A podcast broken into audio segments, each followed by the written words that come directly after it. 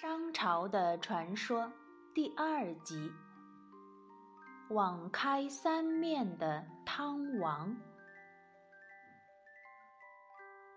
汤王是商王朝的创建者，他身高九尺，宽宽的脸庞，白皙的皮肤，头发浓密，脸颊两旁长着秀美的胡须。他不仅样貌出众，还心地善良。有一天，汤王带着随从去打猎，在一片草木茂盛的树林里，他看见一个猎人正在东南西北四个方向上张挂了捕捉飞鸟的网。等网挂好以后，这个猎人就跪在地上，对着上天祈祷道：“求上天保佑，我已经在四面都挂好了网。”愿天上的飞鸟、地上的走兽都进入到我的网里来。听完这个猎人的话，汤王感慨地说：“只有夏桀才会如此张网啊！要是四面都张网，鸟兽们就会网光，一点活路都没有了。这样做实在是太残忍了。”于是，汤王命令随从把挂好的网撤掉了三面，只留下一面。然后他对那个猎人说：“让我来教你一首祝词吧。”说完，跪在地上对上天祷告说：“天上自由飞行的鸟儿，地下自由奔走的野兽，要往左边去就往左边去吧。”要往右边去，就往右边吧；要想高飞，就高飞；要想留下来的，那就下来，请到我的网中来吧。说完，汤王站起身来，对那个猎人和随从们说：“不仅仅是对待人，对待鸟兽也要有仁德之心，不能够捕尽杀绝。”因为不听从天命的只有很少一部分，我们要捕捉的正是那些不听从天命的。商汤网开三面的故事很快就在诸侯国间传开了，诸侯们交口称赞说：“汤王真是一个仁德之人，他对鸟兽都能如此仁慈，更何况是天下百姓呢？”大家一致认为汤是一位有德行的君主，值得信赖。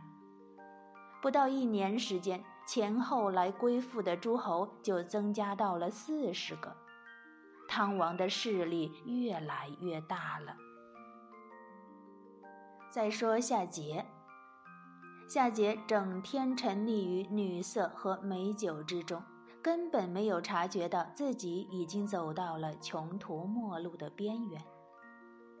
有一次，他命令手下人把宫里豢养的老虎放到热闹的集市上去。他想看看人们见到大老虎时那惊恐万状的样子。结果呢，老虎一出现在大街上，吓得行人四散奔逃。踩死和撞伤了好多无辜的老百姓，其中不乏有老人，还有幼小的婴儿。夏桀站在城楼之上，看着人们惊慌失措的样子，乐得腰都直不起来了。他还让大臣们陪着他一起欣赏。大臣们实在看不过去，纷纷劝谏。结果都被夏桀下令给杀死了。从此以后，只要有人劝谏，就马上被定罪杀头。如此一来，被冤杀的人太多了，整个夏朝到处都是冤死的孤魂。大臣们每天都担惊受怕，不知道自己什么时候就会被夏桀杀掉。汤王听说了这些事情，心中非常难过，就派人去平调这些受害的人。汤王这种行为激怒了夏桀，他认为汤王这分明是在收买人心，他想要夺取自己的政权，便采纳了奸臣的建议，把汤王骗到京城来，然后杀掉他。夏桀下了一道诏书，说十分想见汤王一面，让他尽快进京。汤王的大臣们都说这是夏桀的诡计，目的肯定是要除掉汤王，都劝他不要去。